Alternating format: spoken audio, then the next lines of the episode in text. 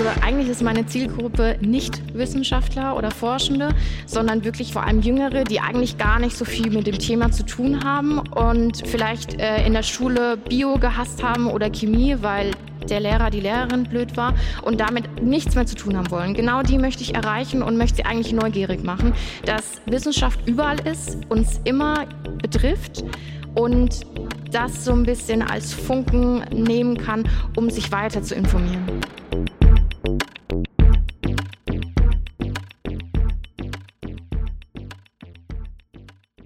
Danke für euer Interesse. Herzlich willkommen zu Sprint, dem Podcast für Menschen, die Neues neu denken. Heute mit einer Live-Aufnahme aus der Life Science Factory in Göttingen.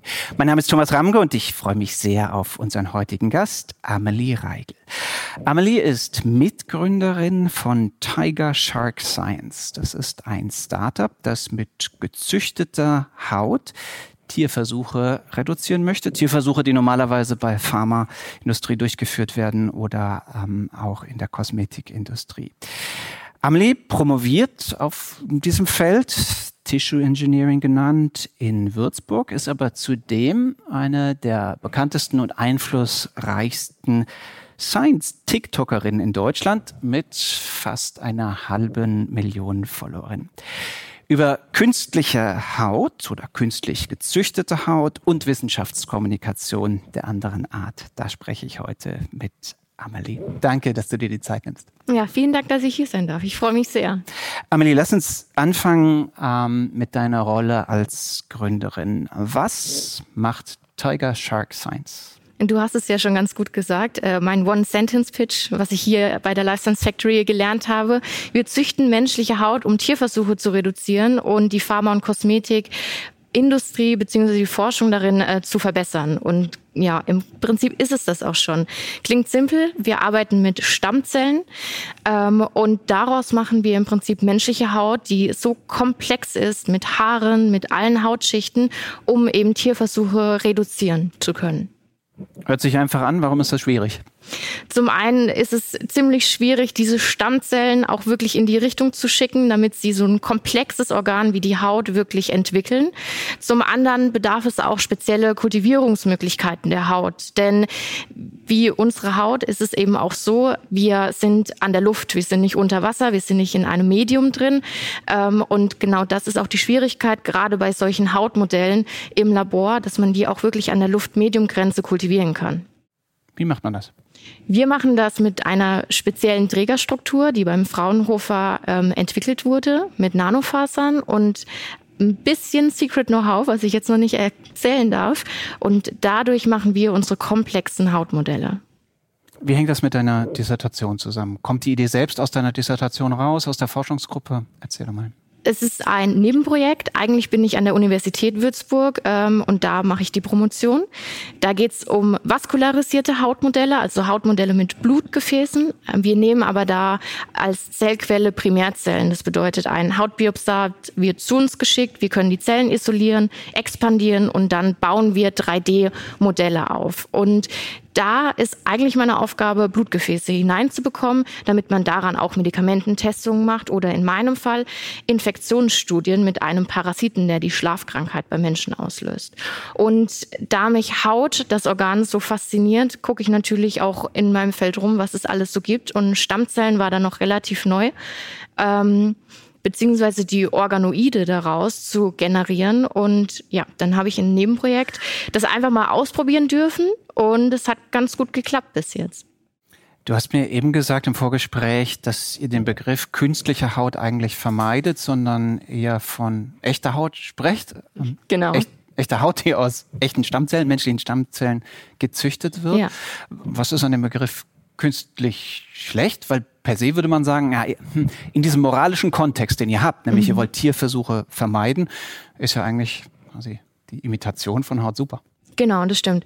Künstliche Haut, da sind die Leute immer drüber gestolpert, weil sie dachten, wir bauen wirklich die Zellen selbst zusammen oder dass es synthetisch hergestellt wird, dass es nichts echtes ist. Aber dadurch, dass wir wirklich menschliche Stammzellen benutzen und die dann daraus die eigenen Zelltypen und Haare zum Beispiel entwickeln, ist es doch echte menschliche Haut, aber eben ein Hautmodell. Also uns fehlt natürlich die Blutgefäße, der komplette Körper mit Immunzellen zum Beispiel auch. Es bleibt immer noch ein Hautmodell, aber ein extrem komplexes, woran man einfach viel besser auch dann forschen kann. Wo steht ihr jetzt wissenschaftlich? Und was sind die größten Herausforderungen, die ihr jetzt noch überwinden muss, bevor ihr sagen könnt, okay, jetzt haben wir die Technologie eigentlich so weit, dass wir richtig in Richtung Produktentwicklung denken können? Also im Prinzip sind wir soweit mit dem Produkt schon fertig. Ähm, die ersten Pilotstudien laufen auch schon, äh, sowohl intern als auch mit ähm, Kooperationspartnern. Wir sind gerade technisch gesehen an dem Punkt, dass wir sagen, wir wollen einfach mehr Hautmodelle generieren und dafür möchten wir in eine Skalierung gehen mit äh, Bioreaktorsystem. Das hat auch ziemlich gut geklappt, aber wir wollen tatsächlich noch ein bisschen mehr und äh, da sind wir gerade wissenschaftlich gesehen dran, dass wir einfach da nochmal die Stückzahl erhöhen können. Woher kommen die Stammzellen? Die Stammzellen kann man kommerziell erwerben oder man kann sie selber reprogrammieren. Das bedeutet, wenn man ein Hautbiopsat hat, kann man die Zellen daraus entnehmen mit einem Protokoll als Stammzelle reprogrammieren und dann wieder in die Richtung der Haut zum Beispiel lenken. Aber sind das Spender oder? Genau, das sind Spender oder es gibt äh, ganze Stammzellbanken, dass man dann einfach wirklich sagen kann, man möchte zum Beispiel eine weibliche Spenderin oder einen männlichen Spender, ähm, das Alter, Hautfarbe zum Beispiel auch ist bei uns natürlich auch ein Thema, dass man so viel wie möglich abdeckt, damit, wenn man wirklich in Medikamentenstudien dann reingeht, auch wirklich eigentlich die ganze Vielfalt der Menschen hat, der Gesellschaft und nicht nur den weißen männlichen Mann erforscht. Wie unterscheidet sich denn die männliche Haut von der weiblichen Haut? Ähm, natürlich ist die männliche Haut ein bisschen dicker, ähm, haariger kommt aber auch immer ein bisschen auf die Stelle drauf an. Also es gibt natürlich auch Frauen, die haariger sind als andere Frauen, deswegen kann man das so eigentlich gar nicht richtig unterscheiden. Und wie von der Haut von Tigern und Haien? Oder anders gefragt, warum heißt ja eigentlich äh, Tiger Shark Science? Es geht doch um menschliche Haut. Ja, das stimmt. Äh, tatsächlich hatten wir uns überlegt, wir wollen einen Namen haben, der im Gedächtnis bleibt. Und ähm, mein Lieblingstier ist ein Hai.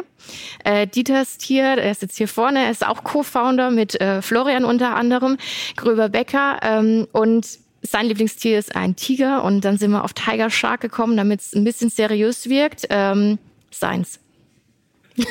Und Florian hatte kein Lieblingstier? Ähm, der steht für die Wissenschaft. verstehe, verstehe. Wie habt ihr euch denn als Team gefunden? Ganz einfach. Äh, wir kennen uns jetzt schon seit, oh, ich glaube, über sieben Jahren. Ich habe bei Florian Krüber-Becker beim Fraunhofer Institut äh, in Würzburg mein erstes Praktikum im Bachelorstudium begonnen. Da habe ich schon an Haut forschen dürfen, an ähm, Hautmodellen. Das hat mich so fasziniert, dass ich das richtig interessant fand und gedacht, okay, ich habe mein Organ gefunden, da möchte ich die nächsten 40 Jahre jetzt dran forschen. Äh, aber natürlich musste ich auch noch andere Module belegen und ähm, durch Zufall bin ich dann zu Dr. Dieter Kroneberg gekommen. Damals war er noch in der Physiologie, ähm, Grundlagenforschung und ähm, da habe ich eigentlich mit dem Kolon von Mäusen gearbeitet und ich wusste aber, ich will was mit Haut machen. Haut ist einfach ein Organ, das ist so komplex, es ist so groß, es hat äh, ja an der Luft wird es kultiviert, ähm, fand ich ganz spannend. Und dann habe ich in meiner Masterarbeit äh, beide Institute zusammengebracht und gesagt, ich würde gern die Grundlagenforschung nehmen, aber auch in die angewandte Forschung vom Fraunhofer bringen, weil beides war mir eins ein bisschen zu langweilig, zu tief und zu oberflächlich. Und dadurch ist dann die interdisziplinäre Masterarbeit entstanden und äh, dann eben jetzt die Doktorarbeit. Und so ist auch Dieter dann ins Fraunhofer gekommen tatsächlich auch, dass er dann als Arbeitsgruppenleiter geswitcht ist und jetzt die Arbeitsgruppe der Haut-in-vitro-Testsysteme leitet. Wie teilst du denn zurzeit deine Arbeit auf zwischen, das ist jetzt Arbeit, die für Startup ähm, eigentlich auf Startup hauptsächlich einzahlt und das ist Arbeit, die hauptsächlich auf deine äh, DIS einzahlt oder kann man das eigentlich so gar nicht trennen? An sich kann man es eigentlich schon ganz gut trennen, weil ich im Prinzip mit bei, oder bei meiner Doktorarbeit mit den Primärzellen arbeite. Das ist ein komplett anderes Hautmodell. Ähm, im Gegensatz dazu zu den ähm, komplexen Hautmodellen äh, des Startups. Und zum anderen bin ich tatsächlich fast in den Endzügen meiner Doktorarbeit. Deswegen ist jetzt viel zusammenschreiben bis Ende des Jahres. Ähm, und dann kann man es schön ja, trennen. Verteidigen musst du dann auch noch? Mhm. Vor der, nach der Verteidigung kommt der Angriff. Wo steht ihr denn äh, gerade wirtschaftlich? Habt ihr schon Kapital eingesammelt? Ähm, ich weiß, ihr habt Exist gemacht, ne, glaube ich. Wir Und haben jetzt Exist eingereicht tatsächlich. Äh, wir haben unser Projektteam zusammengestellt. Ähm, eine Position fehlt aber noch, ähm, so der Betriebswirt, die Betriebswirtin ähm, an der Stelle. Ähm, das suchen wir auf jeden Fall. Also falls jemand jemanden kennt, sehr gerne. Ähm, und auf der anderen Seite ähm, sind wir den Accelerator Ahead, also Fraunhofer intern, durchgegangen. Deshalb sind wir auch zur Life Science Factory gekommen, weil wir den Life Science Track gemacht haben. Und da konnten wir schon ein bisschen Pre-Seeding, bisschen äh, Geld erwerben. Und ähm, ja, jetzt hoffen wir gerade auf Exist, warten, was da passiert. Und natürlich schauen wir uns auch noch ein bisschen um Richtung äh, Investoren, was es da alles gibt. Sprint zum Beispiel auch, ob das möglich wäre. Ähm, ja. Und ähm, habt ihr die Fühler zu Angels ausgestreckt oder zu VCs bereits? Oder? Tatsächlich sowohl als auch, beziehungsweise sie ähm, sind auf uns auch einfach mal zugekommen. Wir versuchen unser Netzwerk immer zu erweitern, offen zu sein, weil wir lernen ja auch viel. Also wir sind drei Hardcore-Wissenschaftlerinnen. Ähm, deswegen ist diese ganze neue Welt des Startups ähm, auch spannend, wo wir dann einfach auch ja neugierig sind und wissen wollen, wie läuft das eigentlich ab? Ähm, was gibt es denn alles? Welche Hürden müsst ihr überwinden jetzt? Auch nicht nur die finanziellen, zum Beispiel habt ihr Themen mit dem IP oder könnt ihr einfach eure, eure Forschung nehmen und habt den Eindruck, ja, ihr werdet im Grunde über, unterstützt dabei, dieses Wissen dann tatsächlich in Innovation zu wandeln? Mit dem IP haben wir an sich kein Problem, nur dieses Drumherum, sage ich mal. Also das Reprogrammieren der Stammzellen ist zum Beispiel lizenziert oder eben auch verschiedene Medien zum Beispiel, wo wir dann versucht haben, auch einfach Alternativen zu finden, die es so noch nicht gibt. Das ist auf jeden Fall ein Punkt. Und ansonsten äh, tatsächlich die Betriebswirtin. Also dass wir da sagen, wir haben ein wirklich gutes Team äh, zusammengestellt, nicht nur aus WissenschaftlerInnen, die dann wissen, was sie tun, sondern auch, was hinter den Kulissen so noch abläuft. Was braucht ihr, um jetzt schnell richtig gut voranzukommen? Geld. Wie jedes Startup sagen würde. Ähm, Im Prinzip ähm, sind wir ganz gut aufgestellt. Ein bisschen Zeit brauchen wir natürlich eigentlich noch, ähm, damit ich die Doktorarbeit einfach abschließen kann und mich voll fokussieren kann ähm, auf das Startup dann auch. Deswegen bis Ende des Jahres ist eigentlich eine ganz gute Zeit und ab da dann starten wir richtig durch. Voller, voller Fokus ist ein gutes Stichwort. Du hast ja noch eine dritte Rolle. Ja.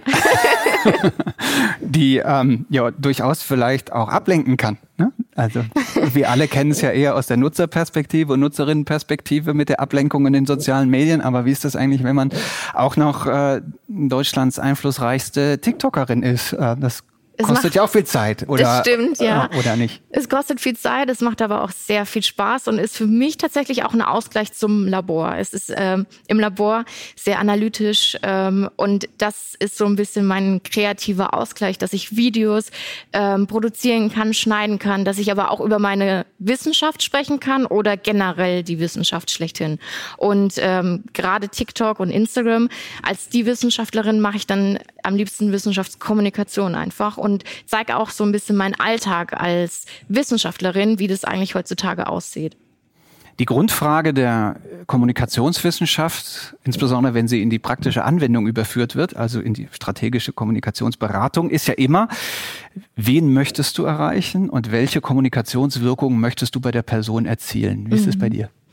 Also eigentlich ist meine Zielgruppe nicht Wissenschaftler oder Forschende, sondern wirklich Menschen, ähm, vor allem Jüngere, die eigentlich gar nicht so viel mit dem Thema zu tun haben und vielleicht äh, in der Schule Bio gehasst haben oder Chemie, weil der Lehrer, die Lehrerin blöd war und damit nichts mehr zu tun haben wollen. Genau die möchte ich erreichen und möchte sie eigentlich neugierig machen, dass Wissenschaft überall ist, uns immer betrifft und das so ein bisschen als Funken ähm, nehmen kann, um sich weiter zu informieren.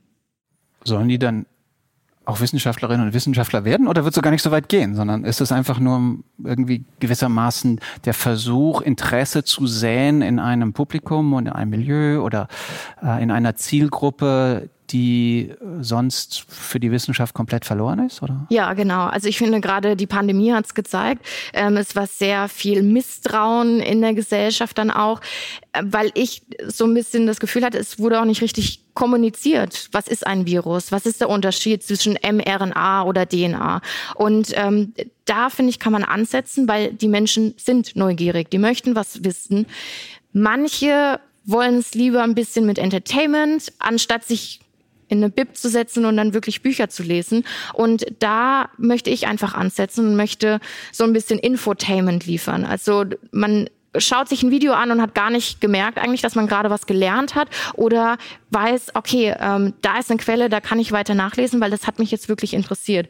Ich möchte aber nicht, dass jetzt jeder wirklich Wissenschaftler, Wissenschaftlerin wird, weil das ist ein Thema, was einen so richtig interessieren muss. Aber das ist jetzt nicht mein primäres Ziel, sondern eigentlich nur neugierig machen.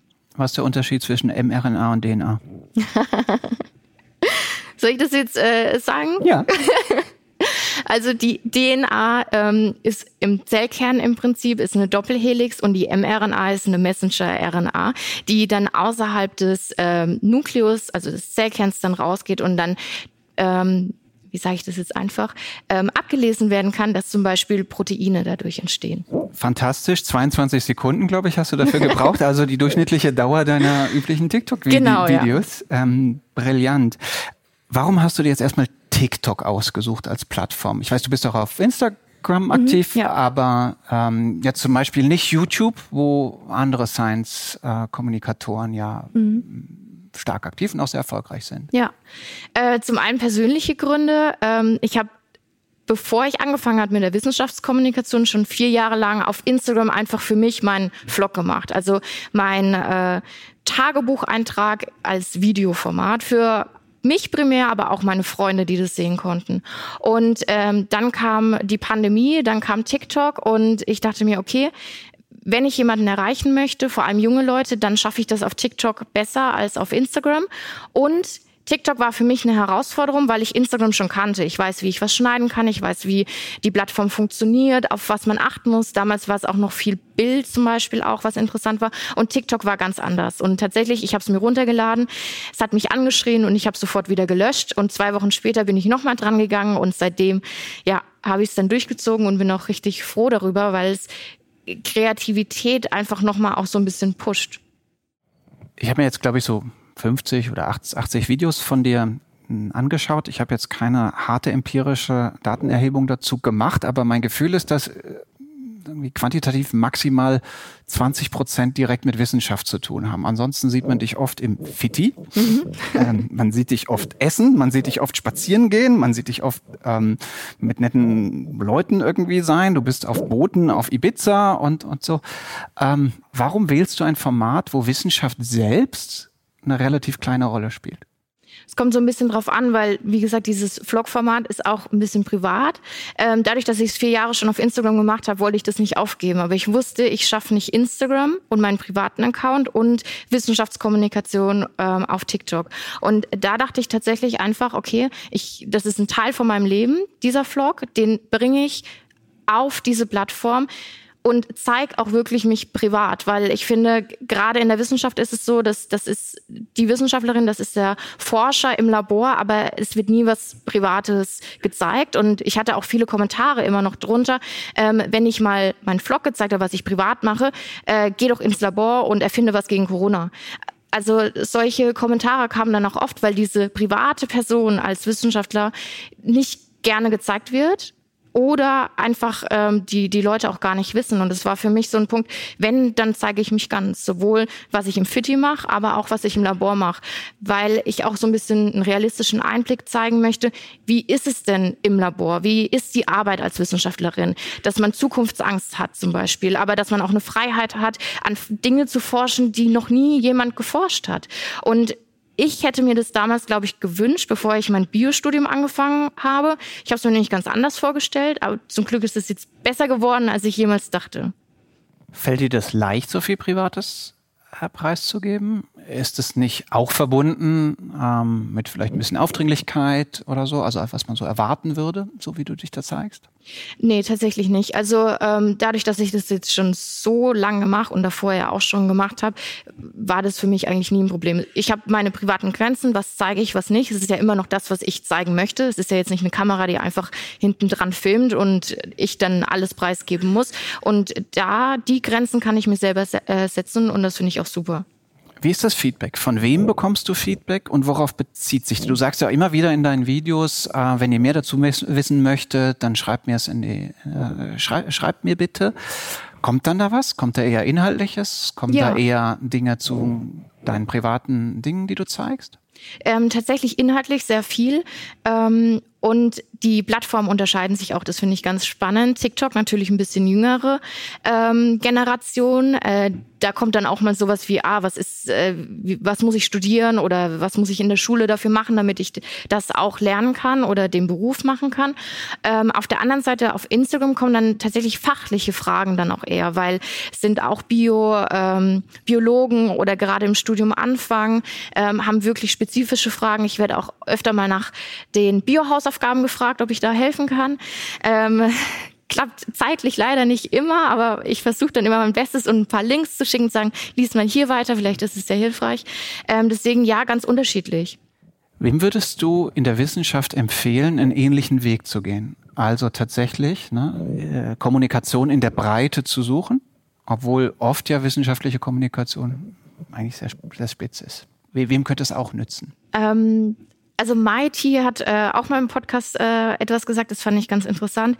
Ähm, Wissenschaftskommunikation ist wie so eine Zwiebel und es gibt ganz viele Schichten und umso tiefer man reingeht, umso spezifischer wird es und ganz tief drin sind halt wirklich die Wissenschaftlerinnen, die einfach fachsimpeln mit ihrer äh, Fachsprache auf Konferenzen und keiner versteht es außer dieser kleine Teil. Und umso weiter du wieder nach außen gehst, umso einfacher wird es, umso mehr Leute verstehen es aber dann auch und das ist im Prinzip dieser Punkt, wo ich ansetze. MIT ist ziemlich weit drin an den Forscherinnen und Forschern und ich bin sehr, sehr weit außen. Und da fühle ich mich tatsächlich auch wohl. MIT hatten wir übrigens auch schon im Podcast. Wenn ihr äh, euch interessiert, was Sie dazu zu sagen habt, ihr habt nämlich ähnliche Fragen gestellt, dann klickt doch gern euch mal ins Archiv rein. Was empfindest du als Erfolg dieser, dieser Wissenschaftskommunikation? Ist es die Masse, ne? also annähernd eine halbe Million Follower? Sind es die besonders eindrücklichen Feedbacks? Was, was, was ist Erfolg? Wie würdest du Erfolg bewerten, messen? Hm, tatsächlich sowohl als auch. Natürlich jeder Follower mehr bedeutet eine Person, die ich neugierig machen konnte, die wirklich an Wissenschaft interessiert ist, weil ich finde, das ist irgendwie noch zu wenig und es gibt so viele tolle Sachen, die man in der Wissenschaft einfach kommunizieren kann oder die es gibt, was die Leute noch gar nicht wissen oder gar nicht so auf dem Schirm haben. Und zum anderen auch wirklich die privaten Nachrichten, das war mir vorher nicht so bewusst, dass ich ein Rollenvorbild wirklich bin. Dass wegen mir jemand sagt, ich fange jetzt an zu studieren oder hey, äh, ich hatte im zweiten Semester Bio voll den Durchhänger, aber ich habe deine Videos gesehen und ich habe weitergemacht und jetzt mache ich gerade meine Bachelorarbeit. Und dann dachte ich mir, selbst wenn es nur eine Person ist, die ich damit irgendwie motivieren kann, dann ist es doch schon ein Erfolg genug. Was nützt dir das Ganze? Oder äh, vielleicht sogar noch zugespitzter gefragt, nützt es dir überhaupt nicht? Man kennt das ja aus der traditionellen Wissenschaft. Äh, große, wichtige Wissenschaftler und Wissenschaftlerinnen weigern sich fast, populärwissenschaftliche Bücher zu schreiben, weil sie Angst haben und es auch tatsächlich passiert ist, dass es ihnen in der engeren Wissenschaftscommunity auf die Füße fällt. Bei dir wäre es ja quasi das Gleiche in Extrem. Ne? Du machst etwas, worüber sich andere Leute in der Wissenschaftscommunity vielleicht gar lustig machen, sagen, das ist ja absurd. Ne? Ihr zeigt da viel Haut und im Fitti und ne, äh, geht irgendwie im, im, Badeanzug schwimmen und dann zieht sie ihren, ihren nassen Kittel drüber und so und sagen wir, ja, das ist ja nun wirklich das Gegenteil von dem, was wir unter so kommunizieren wir über Wissenschaft denken. Hast du da auch schon mal negative Erfahrungen gemacht und nochmal gefragt, nicht? Ähm, wo sagst du, aber da ist der Nutzen deutlich größer als der potenzielle Schaden, sofern es den gibt. Klar, also ich habe auf jeden Fall negative Erfahrungen auch schon gemacht, gerade in der in meiner Community äh, der Forschung dann auch. Ähm, ich versuche es dann immer zu erklären, ihr, ihr seid nicht meine Zielgruppe. Und ähm, der Punkt ist, mit einem nassen Laborkittel kann ich die Aufmerksamkeit von meiner Zielgruppe vielleicht mehr catchen und meine Nachricht wirklich ja transportieren, anstatt dass ich halt wieder irgendwo wie eine alte Professorin in meinem Labor sitze und sage, ach so, jetzt reden wir mal über DNA. Und ähm, das versuche ich einfach so kreativ ein bisschen ja, mich auszuprobieren. Und ich finde, Wissenschaftskommunikation wird immer wichtiger und wichtiger. Also man merkt es auch drumherum. Äh, Gerade BMBF oder DFG sagen auch, es ist ein wichtiger Punkt zum Beispiel, dass sie auch Projekte fördern. Und äh, da bin ich zum Beispiel auch äh, zu dem Punkt, was nützt mir das, ähm, dass ich als Beirätin zum Beispiel bei einem gerade eingereichten ähm, BMBF-Projekt mit dabei sein sollte, obwohl ich jetzt noch Promovierende bin zum Beispiel. Also ich ähm, habe auch da meine Vorteile und natürlich umso größer die Follower werden sozusagen oder die Followerschaft oder zum anderen auch mit wem ich schon kooperiert habe, sei es die Bundesregierung, Gesundheitsministerium oder äh, BMBF dann auch zum Beispiel, ähm, dass dann natürlich die Wissenschaftler auch merken, ah okay, irgendwas muss ja dann doch richtig sein. Zweifelsohne. Ne? Ähm, was kann die Wissenschaftscommunity von dir oder deinen Erfahrungen, die du gemacht hast, lernen? Was ist übertragbar und was ist vielleicht auch so etwas jetzt wie ein Unicom? Das können einzelne Personen wie du vielleicht machen, aber davon lässt sich unter Umständen auch dann nicht so viel für andere übersetzen. Was ist da dein, dein Gefühl? Das ist so ein bisschen ein Punkt. Ähm, ich bin beratend auch ähm, bei manchen Instituten zur Seite, damit ich eben genau so eine Strategie mitentwickeln kann. Weil was für mich funktioniert, ich bin als Privatperson im Prinzip auf dieser Plattform. Ich bin nicht als Aushängeschild äh, von der Universität da. Ist es natürlich was ganz anderes, als wenn eine Universität oder ein Institut sagt, okay, ich, wir möchten jetzt auch Wissenschaftskommunikation machen. Und äh, da wird jetzt niemand äh, im Fitti rumrennen oder sonst irgendwas, sondern das ist eine ganz andere Strategie. Strategie, aber ein bisschen diese, ah, sie benutzt TikTok, eine Plattform, an die sich vielleicht noch niemand dran getraut hat, weil man dachte, da tanzen nur alle Leute, ähm, ist schon einfach mal ein Impuls. Und zu wissen, was möchte ich machen und was möchte ich auch nicht machen, ist extrem wichtig. Also beide Seiten auch. Du tanzt aber auch ab und an. Ich kann nicht tanzen, deswegen, nee. Nee, also die Übungen sehen aber fast getanzt aus. ja. Interessant. Okay. Ähm, lass uns noch kurz über nochmal zurückkommen auf, auf, auf eure Technologie bei Tiger Shark Science. Was ist in 20 Jahren möglich mit der Technologie? Vielleicht in 10. Sagen wir erstmal in 10. Hier steht der Frage, die uns reingereicht wurde, war 20 Jahre. Ich verkürze es mal auf, auf 10 Jahre. Was, was glaubst du jetzt? Optimistisches Szenario? in zehn Jahren gibt es gar keine Tierversuche mehr auf, ja, also auf, auf, du nimmst es mir vorweg. Oh, Mist. Nein, tatsächlich, das ist ja im Prinzip unser Ziel, nicht nur Tierversuche zu reduzieren, sondern sie komplett zu ersetzen.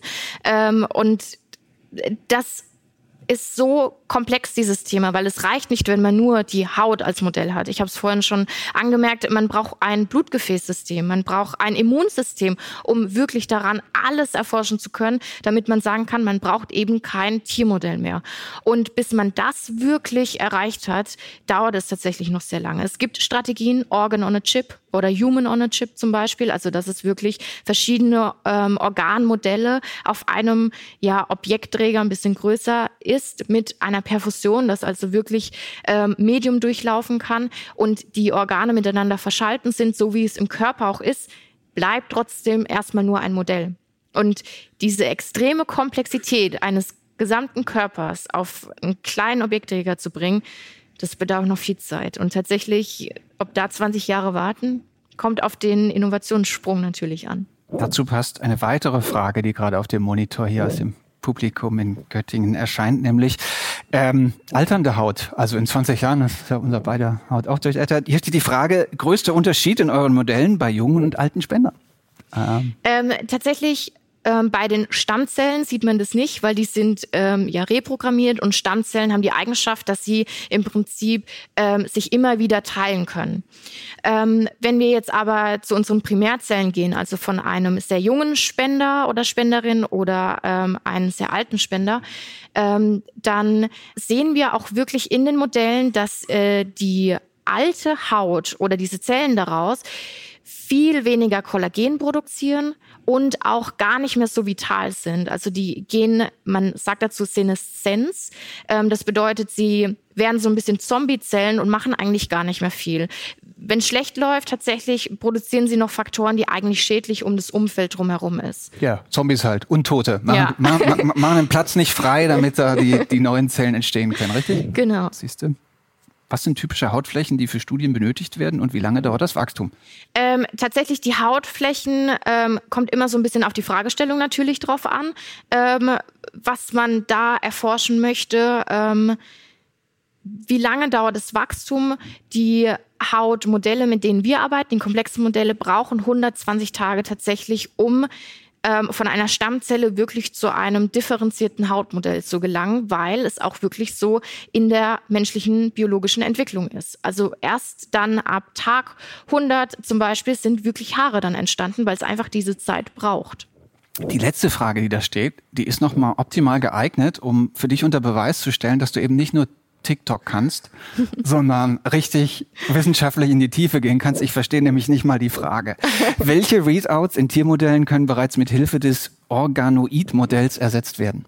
Also Readouts bedeutet, äh, wenn wir jetzt ein Medikament testen, auf einer Maus zum Beispiel oder auf unserem Hautmodell, ähm, zum Beispiel ein ganz einfaches ähm, ist, ob diese Substanz durch die Haut geht oder nicht. Weil die Haut hat natürlich eine Hautbarriere, damit nicht alles einfach so durchgehen kann und unser Körper auch wirklich schützen kann. Und diese Hautbarriere kann man in vitro, also im Labor, schon sehr gut nachstellen zum Beispiel. Bei unseren Hautmodellen ist aber der Punkt, dass da Haare mit drin sind. Denn ähm, das gibt so noch nicht in dieser Komplexität. Man hat Haarmodelle im Labor, aber diese Haare in einem Modell, die gibt es so noch nicht. Und das ist ganz spannend, weil man dann die Zell-Zell-Interaktion zwischen den Haarzellen und den Fettzellen in dem Hautmodell zum Beispiel dann sich auch anschauen kann, was man bisher eben bei der Maus nur machen konnte. Ich habe es verstanden. Das freut mich. Obwohl, also tief und verständlich. Hm, ideal. Ich würde noch sehr gerne, sehr viel länger, ähm, viel Tiefes und Verständliches von dir lernen, aber dafür haben wir gar nicht die Zeit. Deswegen stelle ich dir jetzt die Frage, die ich allen unseren Gästen immer am Ende des Podcasts stelle, nämlich, welche Sprunginnovation außerhalb deines engeren Feldes also das Tissue Engineering, würdest du dir für das Jahr 2050, also rund, in rund drei Jahrzehnten für dich, für dein Umfeld äh, wünschen? Also was soll es geben, was es heute nicht gibt? Äh, tatsächlich, ich glaube nicht, dass es mit einer Sprunginnovation gelöst ist, aber dass wir den Klimawandel in den Griff bekommen. Und da brauchst du ein paar mehr als nur eine Sprunginnovation. Da brauchst du vermutlich eine ganze Serie. Ja. Amelie, Ganz, ganz vielen Dank. Vielen Dank, hat mich sehr gefreut. Für die klugen Einsichten. Dankeschön, Amelie.